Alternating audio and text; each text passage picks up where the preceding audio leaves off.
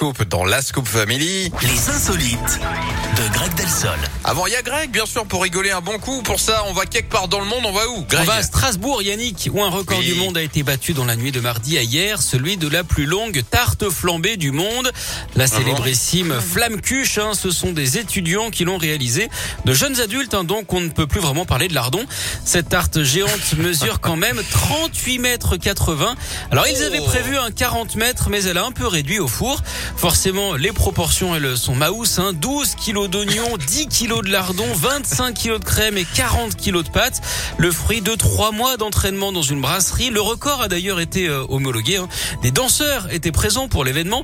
On aurait également pu voir Mylène Farmer, hein, elle qui chantait Je suis libertine, je suis une tatin. En parlant euh, gastronomie, Yannick, Ah, ah, ah, ah. Pardon. est-ce que Oui. vous connaissez le film d'horreur préféré à Strasbourg? Non, faites-moi rien. Saucisse. Ah, pardon. Mais bien sûr, c'est logique.